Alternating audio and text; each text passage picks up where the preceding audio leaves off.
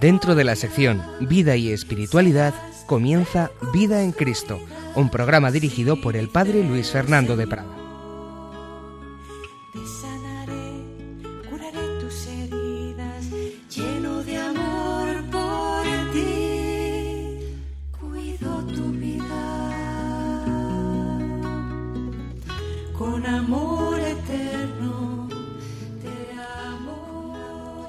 Cordial saludo, queridos amigos, queridos oyentes de Radio María. Comenzamos este nuevo programa, Vida en Cristo, que serán unas charlas de temas de teología y espiritualidad, es decir, los fundamentos de nuestra fe, los fundamentos dogmáticos de la fe católica vividos, porque a fin de cuentas la espiritualidad es nuestra fe llevada a la vida. Si en otros programas intentamos relacionar nuestra fe con la cultura, pensamos en aquellos que no comparten nuestra fe, este programa va dirigido en cambio, digamos, a los de casa, a los que sí tenemos la fe cristiana, la fe católica y queremos ayudarnos a vivirla de una manera más profunda, más íntima. Y para ello vamos a ir poco a poco por recordando esos fundamentos de nuestra fe, las grandes verdades dogmáticas, espirituales, morales, y como digo, con un sentido también práctico de llevarlo a la vivencia espiritual. Es la teología espiritualidad, la teología espiritual o espiritualidad. Y vamos a hacerlo también con una especial relación con los ejercicios espirituales de San Ignacio. En cierto modo, empalmaremos, relacionaremos, digamos, lo que sería un esquema de teología espiritual con el esquema básico de los ejercicios espirituales.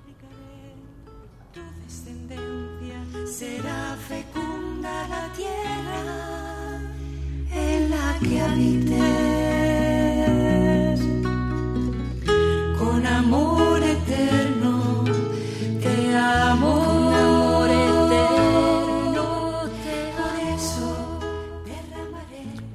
Con amor eterno te amo. Precisamente el primer punto, el primer tema que vamos a tratar en este programa es el fundamento de toda vida cristiana, el amor de Dios, el amor que Dios nos tiene. Recuerdo en un momento de mi vida, de seminarista, un momento difícil, un momento de oscuridad, de crisis, que esos, de esos que todos tenemos en nuestra vida cristiana y en la vocación, que un sacerdote me preguntó, vamos a ver, tú, ¿en qué basas tu vida espiritual? ¿En el amor que tú le tienes a Dios o en el amor que Dios te tiene a ti? Y claro, yo en teoría hubiera dicho, hombre, pues en el amor que Dios me tiene a mí. Pero la verdad es que en aquella ocasión yo me di cuenta de que en la práctica eso no era real, porque al verme yo en aquel momento de crisis, en oscuridad, no sintiendo el amor que tenía Dios, sintiéndome incluso en infiel, en una serie de, faltas y pecados, pues me hundí, me hundí, perdí la confianza en el Señor. Y es que en realidad me apoyaba en el amor que yo creía tener a Dios. En el momento en que me pareció que ya no tenía ese amor, se hundía el fundamento de mi vida espiritual. Por eso estaba muy bien hecha esa pregunta. ¿En qué te basas? ¿En el amor que tú tienes a Dios o en el que Dios te tiene a ti? Porque si te basas en el amor que tú tienes a Dios, cuando ese desaparezca o al menos no lo sientas, pues tu vida quedará en una situación muy difícil, como de hecho me ocurrió. Pues bien, vamos a profundizar en este tema, que es un tema eterno, que es un tema que hemos oído mil veces, pero que como me ocurrió a mí en aquella ocasión, pues en la práctica muchas veces se nos olvida. Vamos a profundizar en ese fundamento, porque es verdad que muchas veces comenzamos diciendo, bueno, lo principal es amar a Dios sobre todas las cosas, ya lo dice el Señor, pero eso tiene que ser como una respuesta a un amor previo, al amor que Dios nos tiene a nosotros. Como dice teólogo bien conocido en esta casa, el padre José Antonio Sayés, podríamos decir, con permiso de nuestro Señor, que el primer mandamiento no es amar a Dios, sino dejarse amar por Dios. Pues bien, vamos en esta primera charla, en este primer tema, en esta primera edición de este programa, a profundizar un poquito en ese fundamento tan necesario para nuestra vida cristiana, que es creernos de verdad el amor que Dios nos tiene. Es la roca firme sobre la que debe estar edificada nuestra vida, el fundamento que nada ni nadie nos puede quitar. Nuestro amor a Dios puede caer por el pecado, podemos ser infieles, pero en cambio el amor que Dios nos tiene a nosotros no. Vamos pues a recordar cómo te ama Dios, cómo te valora Dios. Recordáis que hay una parábola en el capítulo 13 de San Mateo, que es la del tesoro escondido. Ese hombre que vende todo para comprar un campo y así eh, adquirir la posibilidad de tener ese tesoro escondido. El Señor con esta parábola nos indica que vale la pena dejar todo, vender todo, todo relativizarlo con tal de tener a Dios, tener su amor, tener su reino. Pero hay un sentido implícito previo a este, que es al revés, que es Dios mismo, Dios mismo es el que ha dejado todo para conseguir el tesoro de nuestro amor. El Señor ha bajado del cielo a la tierra para conquistar tu corazón, porque tú eres para Él un tesoro. Decía Juan Pablo II en la carta apostólica Tercio Milenio Adveniente.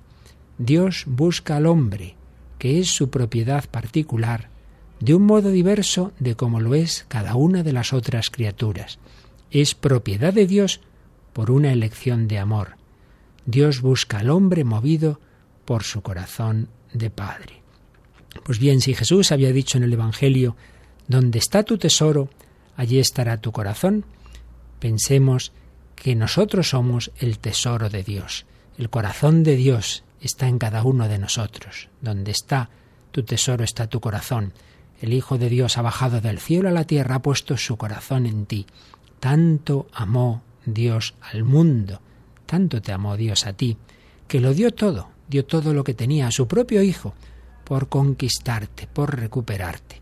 A veces, queridos amigos, reducimos a Dios a una idea, pero tú nunca eres una idea para Dios. Jesucristo está en la cruz porque tú eres su tesoro. Esto no son palabras así poéticas que se dicen sin mucho fundamento, no, no, esto es absolutamente bíblico. Recordad que San Pedro, en su primera carta, primera de Pedro, capítulo 1, versículos 17 a 20, nos dice, habéis sido rescatados de la conducta necia heredada de vuestros padres, no con algo caduco, oro o plata, sino con una sangre preciosa, como de cordero sin tacha y sin mancilla, Cristo. Por tanto, se nos está diciendo que hemos sido comprados a un precio infinito, el precio de la sangre de Cristo. Por tanto, nuestro valor es infinito. ¿Cuántas veces una persona se minusvalora? En este mundo en que tanto aparentamos y yo soy esto y lo otro, y sin embargo, ¿cuántas personas hacia adentro, no hacia afuera para la galería, sino hacia adentro, se minusvaloran, tienen una baja autoestima, ¿Cuántas veces decimos, ay, soy un desastre, no sirvo para nada? Yo creo que la frase que más veces oímos los sacerdotes cuando una persona viene a hablar con nosotros en confianza es esa, soy un desastre, soy un desastre. Pues bien, cuando te vengan esos pensamientos, cambia, cambia ese pensamiento y di, no, no, no, soy un tesoro para Dios, soy el tesoro del corazón de Dios. Mi precio es infinito, es la sangre de Cristo. Recuerdo que el beato Juan Pablo II, en un viaje que hizo precisamente en el 2001, pocos días después del terrible atentado de las Torres Gemelas a un país mayoritariamente musulmán, Kazajistán, tuvo allí un encuentro con miles de jóvenes, muchos de ellos no cristianos.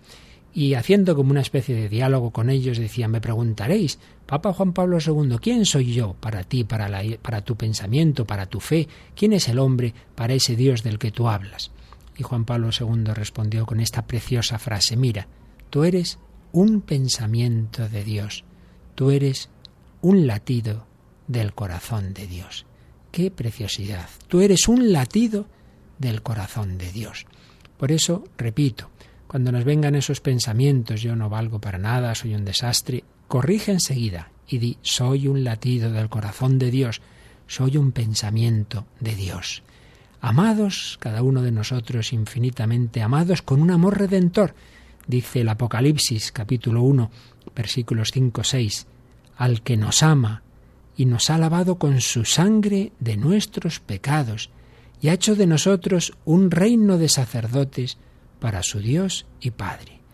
San Juan, creemos que es el autor del Apocalipsis, llama a Jesucristo el que nos ama y nos ha lavado con su sangre de nuestros pecados.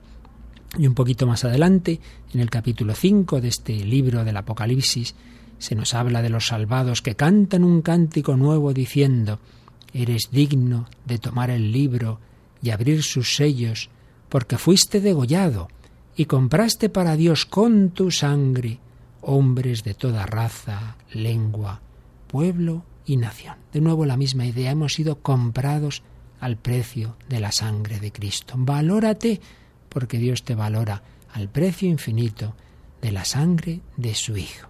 Así pues, somos un tesoro para Dios, un latido del corazón de Dios. Dios te valora de esa manera tan increíble, tan impresionante. Vamos a ver más matices de este amor de Dios. ¿Cómo nos ama Dios? Con un amor misericordioso y personal, como si no hubiera nadie más en el mundo. ¿Recordáis la parábola de la abeja perdida? Un pastor tiene cien ovejas, se le pierde una, pues se va por esa una como si no existieran las noventa y nueve. No pensemos, bueno, como Dios tiene miles de millones de hijos, va, ¿cómo va a pensar en cada uno? No, no nos toca casi nada. Pues eso sería como pensar que una madre de muchos hijos, pues bueno, como tiene muchos, se olvida de alguno y no, no puede ser. Si alguien como un corazón humano puede amar a unos cuantos hijos, Dios que tiene un corazón, un amor infinito, ¿cómo no va a amarnos a cada uno en particular? El buen pastor busca la oveja perdida como si no hubiera nada más ni ninguna otra. Dios te mira así, con un amor personal. Un alma que tenía mucha relación con Dios tiene escrito en su diario que sintió como que Jesús le, le decía, para mí cada alma es como si las demás no existieran. Esas 99 ovejas como si no existieran. Jesús te busca a ti en particular. Y esto que es una parábola lo vimos en la vida de Jesús de una manera concreta y real, por ejemplo en Zaqueo. Jesús iba atravesando Jericó, cientos de personas que le aclamaban, como cuando va el Papa a un sitio, a un viaje, pues son miles y miles los que quieren verle. Pero Jesús se fijaba en cada uno en particular y vio que había ese hombre, Zaqueo, subido en un árbol. Pues se dirigió a él, le llamó por su nombre. Zaqueo, baja enseguida, que hoy tengo que alojarme en tu casa.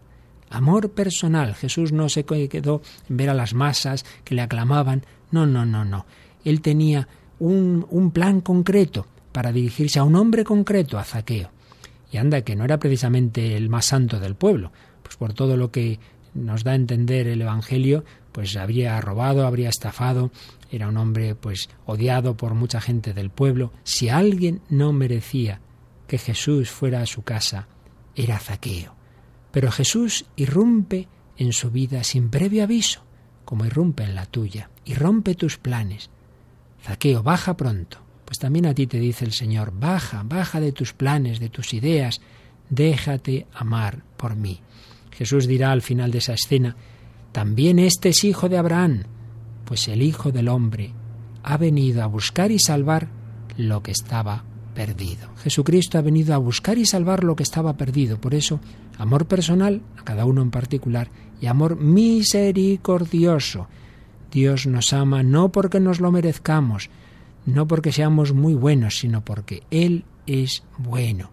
Dios no nos ve por lo que hemos hecho, por lo que merecemos, sino por lo que somos. Hijos de Dios.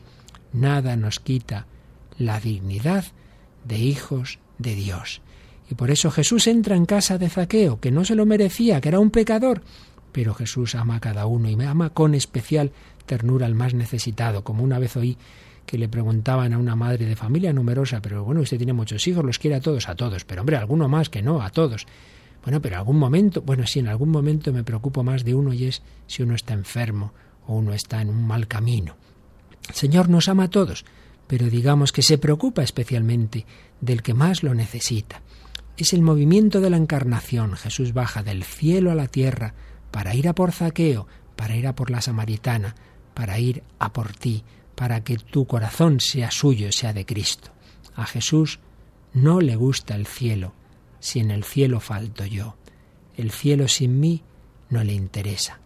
Y si es verdad, como lo es, que el sentido de nuestra vida es Cristo, el sentido de nuestra vida es Jesús, también podemos decir que el sentido de la vida de Jesús somos cada uno de nosotros, porque ¿por qué Dios ha hecho Jesús? ¿Por qué Dios se ha hecho hombre? ¿Por qué ha bajado del cielo a la tierra?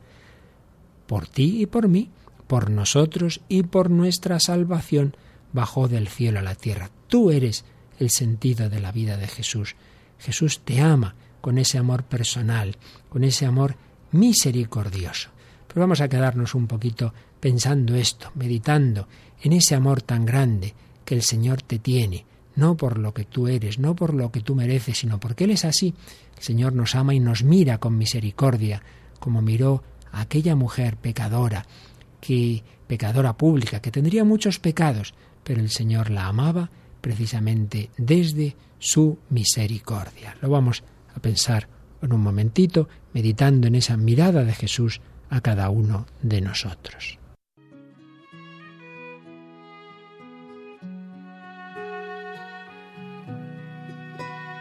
Nadie me ha mirado así.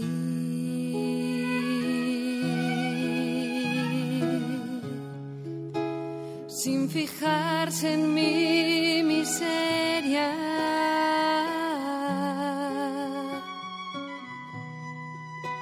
Nadie me ha mirado así.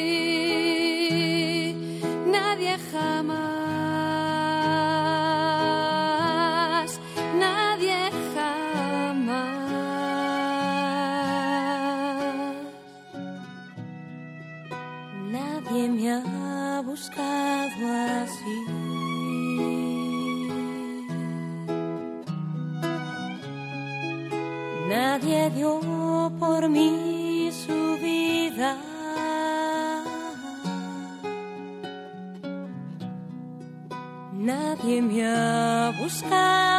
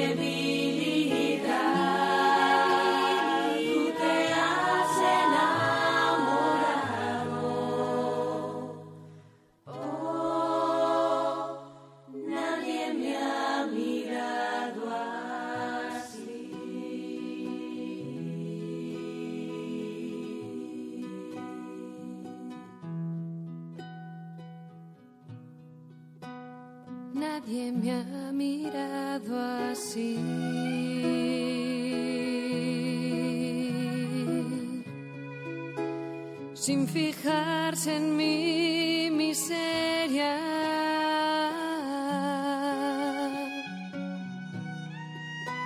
Nadie me ha mirado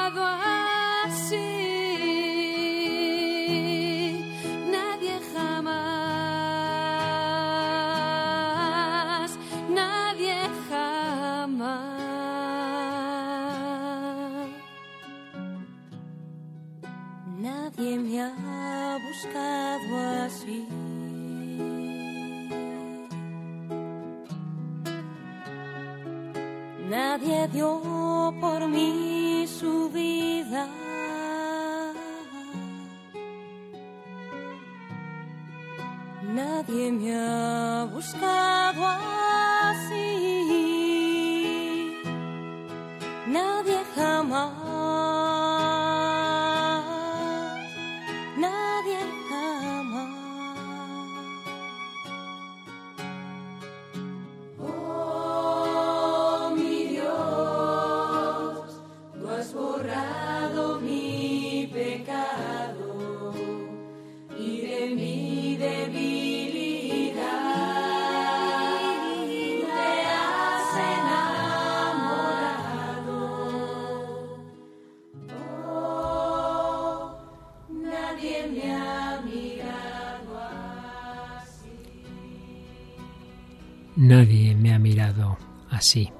con ese amor personal misericordioso. Lo creemos en teoría, pero luego se nos olvida cuando nos vemos mal, en problemas, en sufrimientos o en el pecado o no sintiendo el amor de Dios. Por eso vamos a pedir al Señor vivir de la fe, vivir de la fe en su amor. Señor, creo en tu amor para conmigo. Corazón de Jesús, en ti confío. Confío en tu amor misericordioso. Un amor que busca nuestra respuesta. Cuando una persona quiere mucho a otra, quiere que ésta le corresponda. Lo más grande del Dios de la revelación no es que te ame, que ya es grande, sino que quiera ser amado por ti, que no eres nada. Pero Dios se alegra con mi amor y sufre, con todas las comillas que queráis en ese sufre, pero es algo real. Sufre si no tiene mi cariño. Dice Jesús en el Evangelio, mayor alegría hay en el cielo por un pecador que se convierte que por 99 justos que no necesitan penitencia. Decir mayor alegría hay en el cielo es decir mayor alegría hay en el corazón de Dios.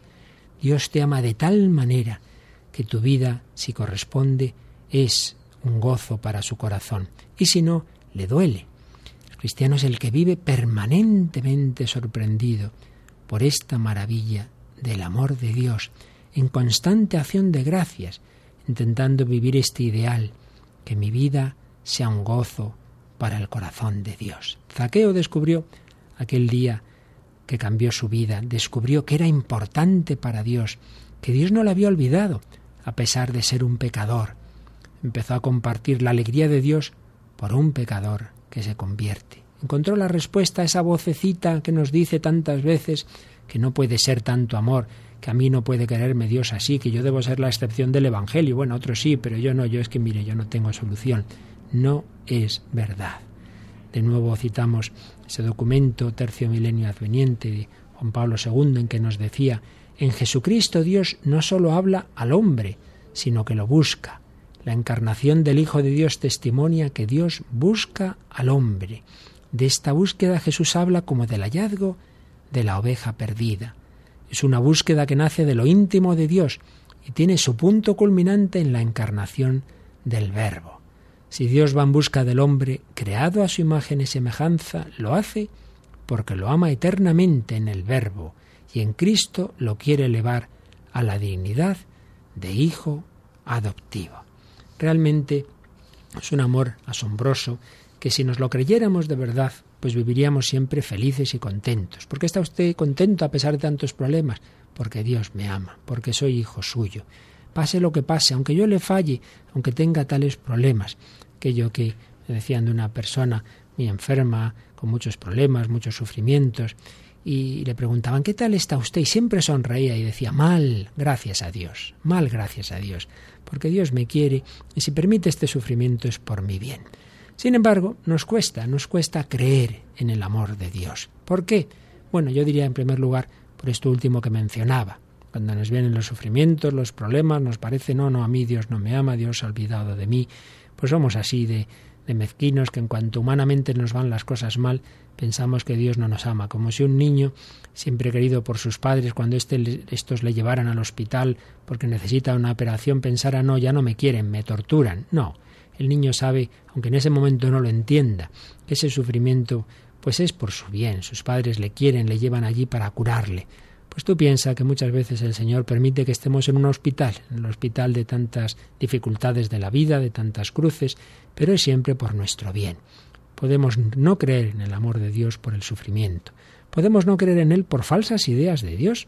Hay personas que tienen consciente o inconscientemente una imagen de Dios déspota, autosuficiente, Dios es el que siempre pide, el que siempre exige, hay que hacer esto, cueste lo que cueste, la voluntad de Dios ante todo. Y como si de alguna manera pues es una especie de tirano, de, jefe implacable, o a veces pensamos, no, Dios ya es feliz, es autosuficiente, le da igual lo que te pase. Si, te, si pecas y te condenas, pues, pues allá tú, él, él no le va a importar. Tenemos esas falsas ideas de Dios. También muchas veces una baja idea del hombre, mucha mucha autosuficiencia del hombre moderno que lo puede todo y tal, nada. Luego si uno analiza un poquito las antropologías de, del siglo XX y de lo que llevamos del XXI, pues veremos que en general hay una imagen pobre del hombre, el hombre como un animal más evolucionado, pero un animal a fin de cuentas, homo homini lupus, el hombre es un lobo para el hombre, el hombre que se deja llevar de sus instintos, de su inconsciente, de su agresividad, de su, de su violencia, hay una baja idea del hombre. Y finalmente podemos mencionar una baja idea de cada uno de nosotros, esa baja autoestima que antes decía. Aunque aparentemos y digamos, ay, yo hago esto, lo otro, en el fondo no nos lo creemos. En el fondo yo diría que casi todas las personas tienen una especie de complejo de inferioridad y casi todas se hacen este razonamiento. Si me conociesen de verdad, de verdad, no me valoraría nadie, no me querría nadie, así que tengo que disimular, tengo que ponerme una careta. pero claro, ante Dios no me valen las caretas, Dios sabe cómo soy. Entonces, si Dios me conoce por dentro, si Dios sabe lo miserable que soy, ¿cómo me va a querer? ¿Cómo me va a amar? Todo esto hace que nos cueste en realidad creer en el amor de Dios. También nos quedamos a veces con un Dios lejano, sí, Dios está allá en el cielo y yo estoy aquí abajo en la tierra con mi miseria y no acabamos de creer que no es así, que Dios a mí personalmente, en mi pobreza, me quiere. Pues bien, este es el fundamento de la vida espiritual, el fundamento de nuestra fe, creernos de verdad que en cualquier circunstancia, tal como yo soy, tal como yo estoy, Dios me ama, a mí ahora. Ojalá esta frase que resume pues toda, toda una vida espiritual se nos grabara en el fondo del corazón. Dios me ama, a mí ahora. Dios infinito me ama a mí, amor personal, ahora, en este momento de mi vida, cuando lo estoy pasando mal o lo estoy pasando bien, cuando me veo muy lleno de, de, regalos de Dios o cuando me veo muy pobre, me da igual, Dios me ama a mí ahora. Por eso, usando la expresión de San Juan en su primera carta, los cristianos somos los que hemos creído en el amor de Dios. Primer dogma de nuestra fe, creo en el amor de Dios. Creo que Dios me ama, creo que Dios me quiere. ¿Y qué características tiene este amor del Señor? Pues en primer lugar, es como Dios es, que es infinito, que es inmutable, pues el amor de Dios también es así. Dios me ama con amor infinito e inmutable. Dios no se cansa de amar. Nosotros muchas veces, yo recuerdo una chica que le oí decir, bueno, estuve un tiempo en novio, pero me cansé, me cansé de quererle. Pues Dios no se cansa. Dios siempre me ofrece su amor, amor infinito, amor inmutable, amor eterno, con amor eterno te amé. El universo comenzó a existir hace, dicen, unos 13.000, 14.000 millones de años, pues ya entonces Dios me amaba. Dios estaba creando entonces la materia de la que al cabo de los siglos y los milenios se formaría mi cuerpo. Y antes de que existiera esa materia, yo ya existía en el corazón de Dios, porque es eterno su amor. Amor eterno, amor creador, precisamente porque Dios nos ama, nos lleva a la vida, porque es como unos padres que, desean tener hijos, los, amas, los aman antes de tenerlos y precisamente los tienen porque quieren compartir su, su vida y su felicidad. Pues Dios desde toda la eternidad ha querido tener miles de millones de hijos y para nosotros ha creado un universo donde ponernos, donde crearnos a su imagen y semejanza. Un amor creador, y conservador, porque Dios no es que nos creara y se olvida, no, no, nos está creando constantemente, estamos constantemente recibiendo el ser. Es algo así como una bombilla que no es simplemente que se ha fabricado la bombilla, sino que para iluminar todos los días, todos los minutos necesita recibir la energía eléctrica. Pues bien, tú, tú no solo has sido creado por Dios al principio de tu existencia, sino que estás recibiendo permanentemente el ser, porque Dios te ama en todo momento y por eso te sigue creando, te sigue manteniendo en el ser.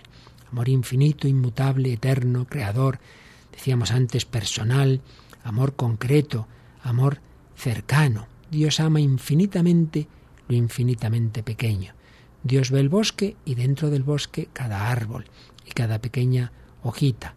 Una de las pocas catequesis que pudo decir como Papa Juan Pablo I puesto que murió en 33 días de papa y poco tiempo tuvo para hablar, pero en una de ellas habló de esto y decía esta frase simpática como era él, catequista, una hormiguita negra, en una roca negra, en una noche negra, Dios la ve y la ama. Dios nos ve a cada uno en particular, en medio de esa noche negra.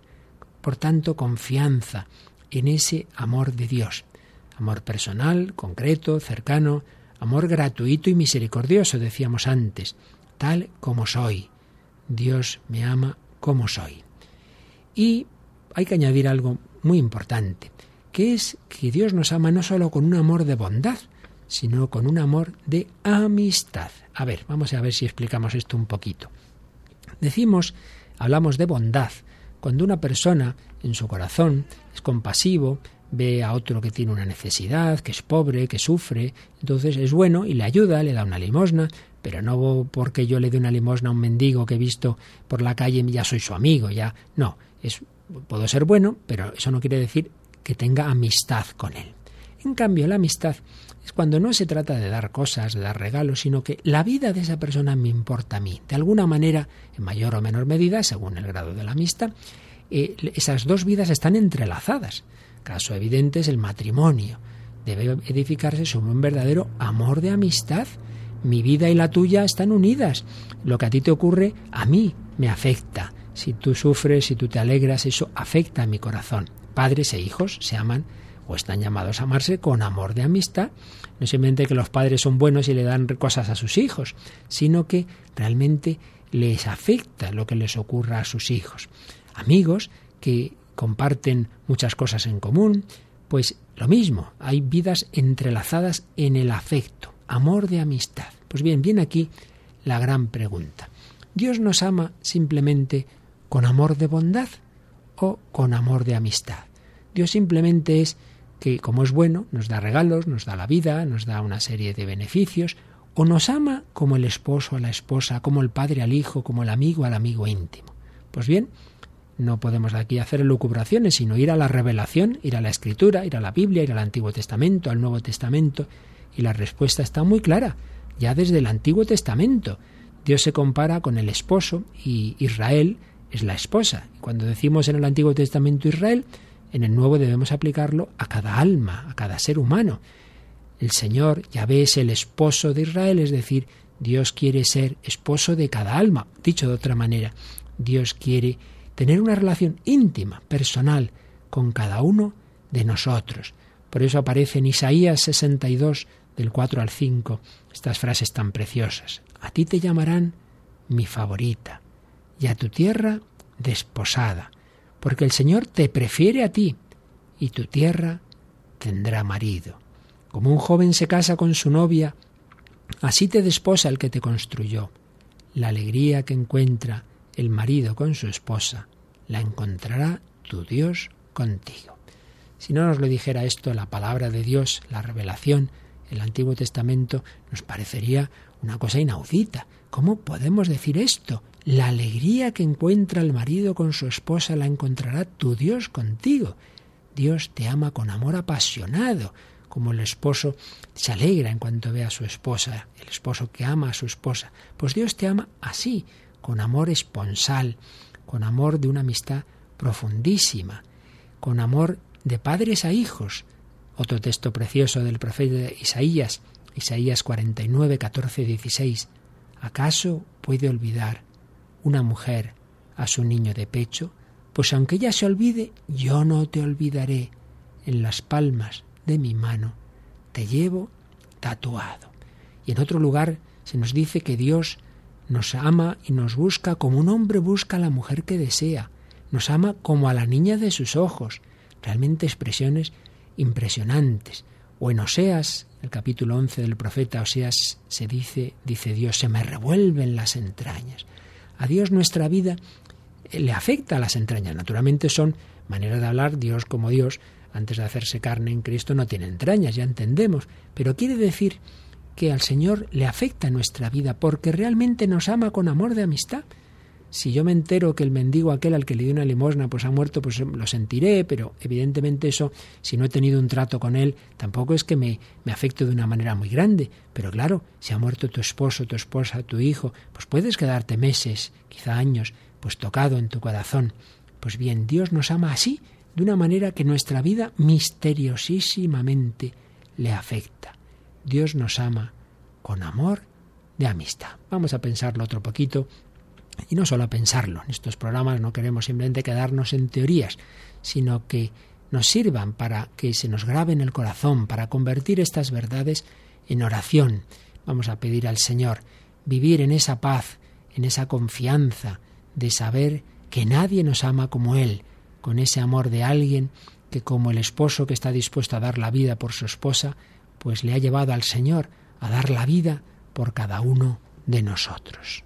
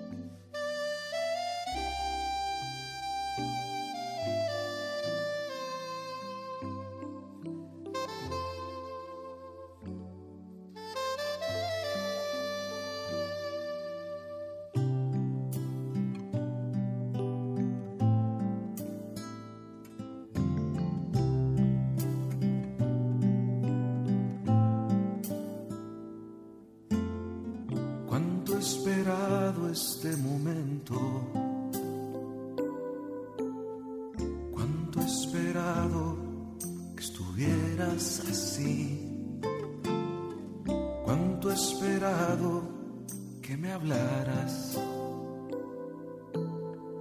Cuánto esperado que vinieras a mí. Yo sé bien lo que has vivido. Sé también por qué has llorado. Yo sé bien lo que has sufrido. Lado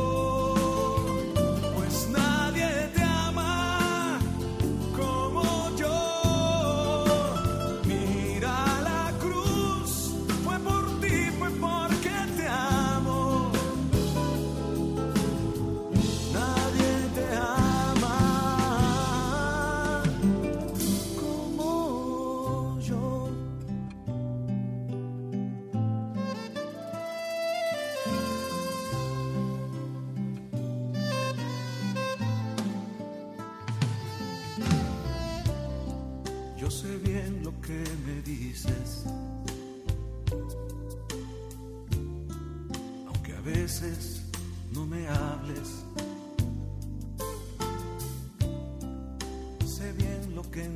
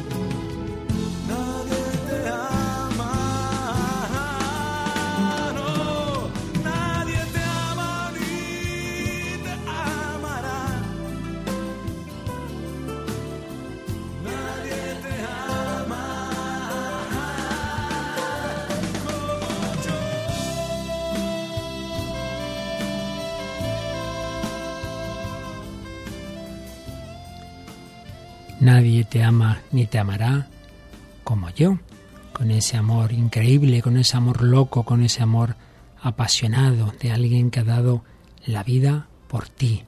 Amor, pues, de amistad, que implica que es un amor mutuamente comunicado. Yo no puedo decir soy amigo del Papa eh, simplemente porque le admiro. Bueno, yo a él sí, le quiero, pero si yo no hablo nunca con el Papa, el Papa no me conoce, pues no puedo decir que él es mi amigo, es la, es la realidad. Por ello, el amor de amistad implica una correspondencia, es un amor mutuo, mutuamente comunicado. Un chico quiere mucho a una chica, está enamorado de ella, pero ella no le corresponde, pues no se puede decir que haya un verdadero amor, no se puede decir que haya una amistad. Dios, en cambio, nos invita a su amistad. No os llamo siervos, os llamo amigos. Dios es verdad, es infinitamente feliz, pero nos ama con ese amor de amistad que implica el deseo de ser correspondido, el deseo de ser amado. Por eso Jesús le dirá a la samaritana, Mujer, dame de beber, Dios tiene sed de mi, de mi amor personal. Dios tiene sed de mi respuesta. No hay ningún verdadero amor de amistad que no implique el deseo de ser correspondidos. Si unos padres dijeran, bueno, yo quiero a mis hijos, pero si ellos no me quieren, ah, me da igual. Pues hombre, sería un poquito raro. El, amor de amistad, sea de padres, sea de esposos, sea de amigos, pues realmente implica el deseo de ser correspondido, no es una mera bondad unilateral. Pues Dios nos ama así, con deseo de ser correspondido. Por eso decía Lucía de Fátima, cuánto nos ama Dios y cuánto desea que los hombres le amen. A Dios le afecta nuestra respuesta, positiva o negativa, no es indiferente, como no es indiferente el enamorado al sí o al no de la persona a la que está ofreciéndole su amor, su amistad. Así pues, todo lo que hemos dicho hoy nos ayuda a creernos de verdad, a ese fundamento de la vida cristiana. Estés como estés, en la situación en que estés, seas como seas, aunque estés en pecado, eso que no te quite nunca ese primer fundamento, esa primera verdad de la vida cristiana. Convertíos y creed la buena noticia. La buena noticia es esta, que Dios te ama, que Dios ha bajado del cielo a la tierra por ti. La consecuencia será la conversión, pero ante todo créete esa buena noticia del amor de Dios. Por ello, vamos a pedir al Señor que en cualquier circunstancia, también si tenemos en nuestra conciencia pues culpas, pecados, que no se nos borre esa conciencia de que seguimos siendo hijos de Dios, que somos amados por Él. Hay una película que varias veces hemos puesto algunos cortes de, ella en varios programas y creo que este es el momento de nuevo para volver a escuchar ese corte. Me refiero a la película Pena de Muerte, que está basada en un hecho histórico, eh, un condenado a muerte eh, en Estados Unidos, se le acusa a él y a un amigo suyo de haber matado, haber violado y matado a una pareja de novios. Él dice que no, que fue su amigo, que él no, no mató a nadie, y una religiosa, que está interpretada por Susan Sarandon, el condenado es Sin Pen, pues una religiosa cree en su inocencia y hace todo lo posible porque le conmuten la pena, por conseguir un indulto. Bien, la película va avanzando en todo ese proceso, pero no hay manera. Ya al final llega a que le van a, le van a matar, va a ir a una inyección letal y justamente, pues un rato antes de, de salir de, la celda para ir al lugar de la ejecución, este condenado le va a decir a la religiosa, le va a contar algo, le va a decir la verdad. Vamos a escuchar ese momento impresionante de esta película que, como digo, está basada en, en, un hecho real. Vamos a escuchar ese momento impresionante en que el condenado le dice la verdad a la religiosa y creo que nos puede ayudar mucho en, este, en esta nuestra meditación, en esta nuestra reflexión de hoy. Ese chico. Walter. Sí.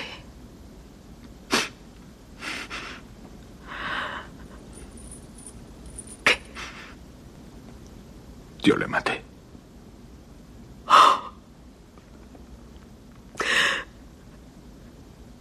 ¿Y Hope? No, señora.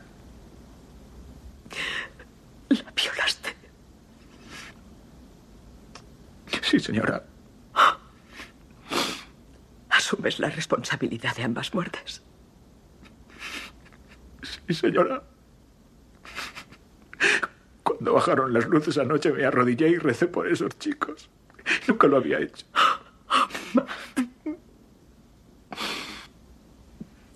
Hay cierto dolor que solo Dios puede aliviar.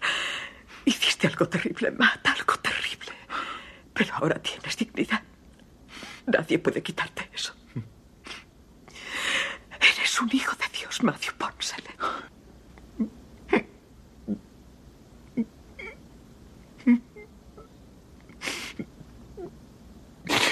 Nadie me había llamado hijo de Dios. Me habían llamado hijo de muchas veces, pero nunca hijo de Dios. Solo espero que mi muerte pueda aliviar a esos padres, de veras. Matt, tal vez lo mejor que puedes dar a los persíllanos de la croa es un deseo sincero de paz. Yo nunca he tenido un verdadero amor. No he querido nunca demasiado a una mujer. Tengo que morir para encontrar el amor.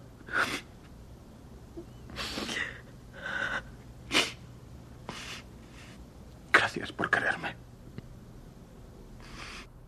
Tengo que morir para encontrar el amor. Ojalá nosotros, antes de nuestra muerte, hayamos encontrado ese amor, ese amor incondicional, gratuito, ese amor que este condenado a muerte no había conocido hasta el final de su vida y quizá por ello había caído en esos crímenes. Realmente es una escena que nos puede enseñar mucho. Cuando este hombre reconoce que sí, que él es un criminal, que él ha matado a una persona, se encuentra con que la respuesta de esa religiosa no es, como quizá podría esperar, pues echarle ahí la bronca y parece mentira y, y lo que has hecho y que eres un indigno. No, es decirle, tú también eres hijo de Dios. Nadie te puede quitar esa dignidad. Un hijo de Dios que ha hecho cosas malas, pero que no por eso deja de ser mirado por Dios con amor de Padre.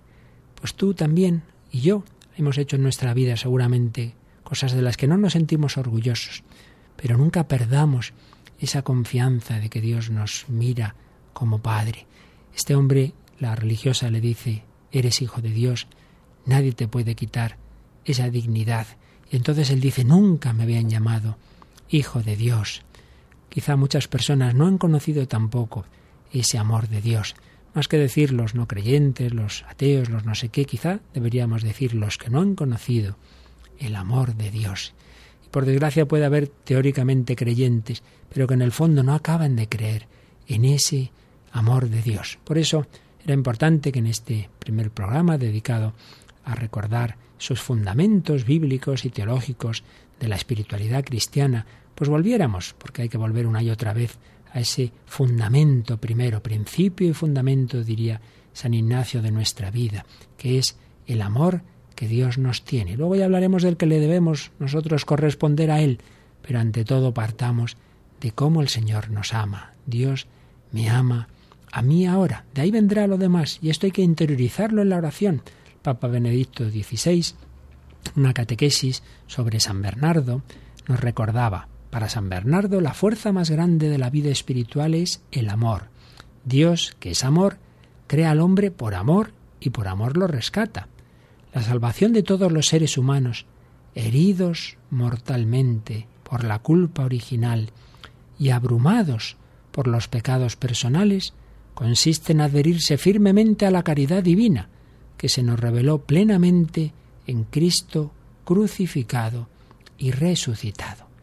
También muchas veces nosotros estamos heridos por la culpa original y abrumados por los pecados personales, como lo estaba este condenado de la película. Y nuestra salvación, nos dice el Papa, está en adherirnos firmemente a la caridad divina, al amor divino, que se nos reveló plenamente en Cristo crucificado y resucitado. En su amor Dios sana nuestra voluntad y nuestra inteligencia enfermas, elevándolas al grado más alto de unión con Él, es decir, a la santidad y a la unión mística. Ya, si Dios quiere y nos concede tiempo, hablaremos de esto, de la santidad, de la ascética, de la mística, iremos matizando y profundizando estos términos de la teología espiritual. Pero en definitiva, siempre estamos en lo mismo. Para unirnos con Dios, que es amor, el camino es el amor. De ahí la importancia de lo que hoy hemos hablado. Creo en tu amor para conmigo. Dios me ama a mí ahora, en cualquier circunstancia.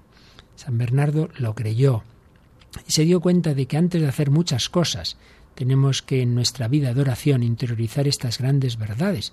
Por eso decía el Papa Benedicto XVI que San Bernardo nos enseña a evitar los peligros de una actividad excesiva, pues las muchas ocupaciones llevan con frecuencia a la dureza del corazón, y citando textualmente al santo francés, no son más que sufrimiento para el espíritu, pérdida de la inteligencia, dispersión de la gracia. Y San Bernardo le escribía ni más ni menos que a un papa, Papa Eugenio, y le decía, mira dónde te pueden arrastrar estas malditas ocupaciones si sigues perdiéndote en ellas, sin dejar nada para ti mismo. Madre mía, a un papa. Dice, sí, sí, te haces muchas cosas, pero pueden ser ocupaciones malditas, porque no das la primacía que debes a la oración. Por eso Benedicto XVI nos dice cuán, útil es también para nosotros esta advertencia sobre la primacía de la oración y de la contemplación. Pues bien, vamos a pedir al Señor, por medio de la Virgen María, la que tanto quería San Bernardo, que nos ayude a vivir siempre orientados por esa estrella de nuestra vida que es querer en el amor de Dios, en el amor de Cristo, en el amor de María.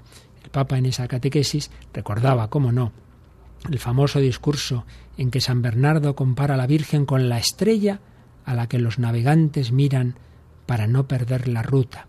Y cita este texto precioso de San Bernardo. En el oleaje de las vicisitudes de este mundo, cuando en vez de caminar por tierra tienes la impresión de ser zarandeado entre las tempestades, no quites los ojos del resplandor de esta estrella si no quieres que te traguen las olas. Mira la estrella, invoca a María. Si la sigues a ella, no te equivocarás de camino. Si ella te protege, no tendrás miedo. Si ella te guía, no te cansarás. Si ella te es propicia, llegarás a la meta.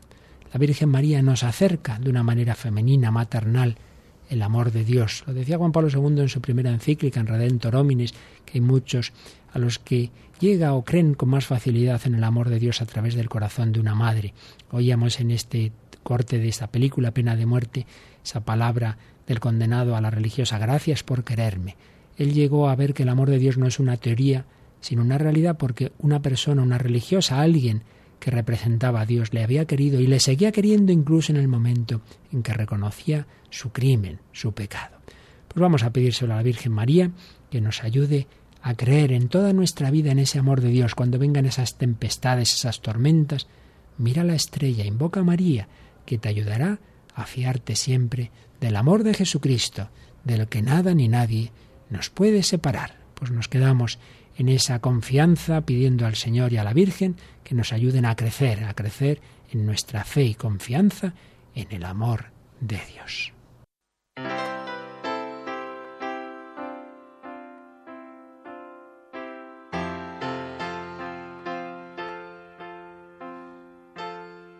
¿Quién nos separará del amor de Dios? La tribulación, la angustia, la persecución, el hambre, la desnudez, los peligros, la espada. Como dice la escritura, por tu causa somos muertos todo el día, tratados como ovejas destinadas al matadero. Pero en todo esto salimos vencedores gracias a aquel que nos amó. Pues estoy seguro de que ni la muerte ni la vida, ni los ángeles, ni los principados, ni lo presente ni lo futuro, ni las potestades, ni la altura ni la profundidad, ni otra criatura alguna podrá separarnos del amor de Dios.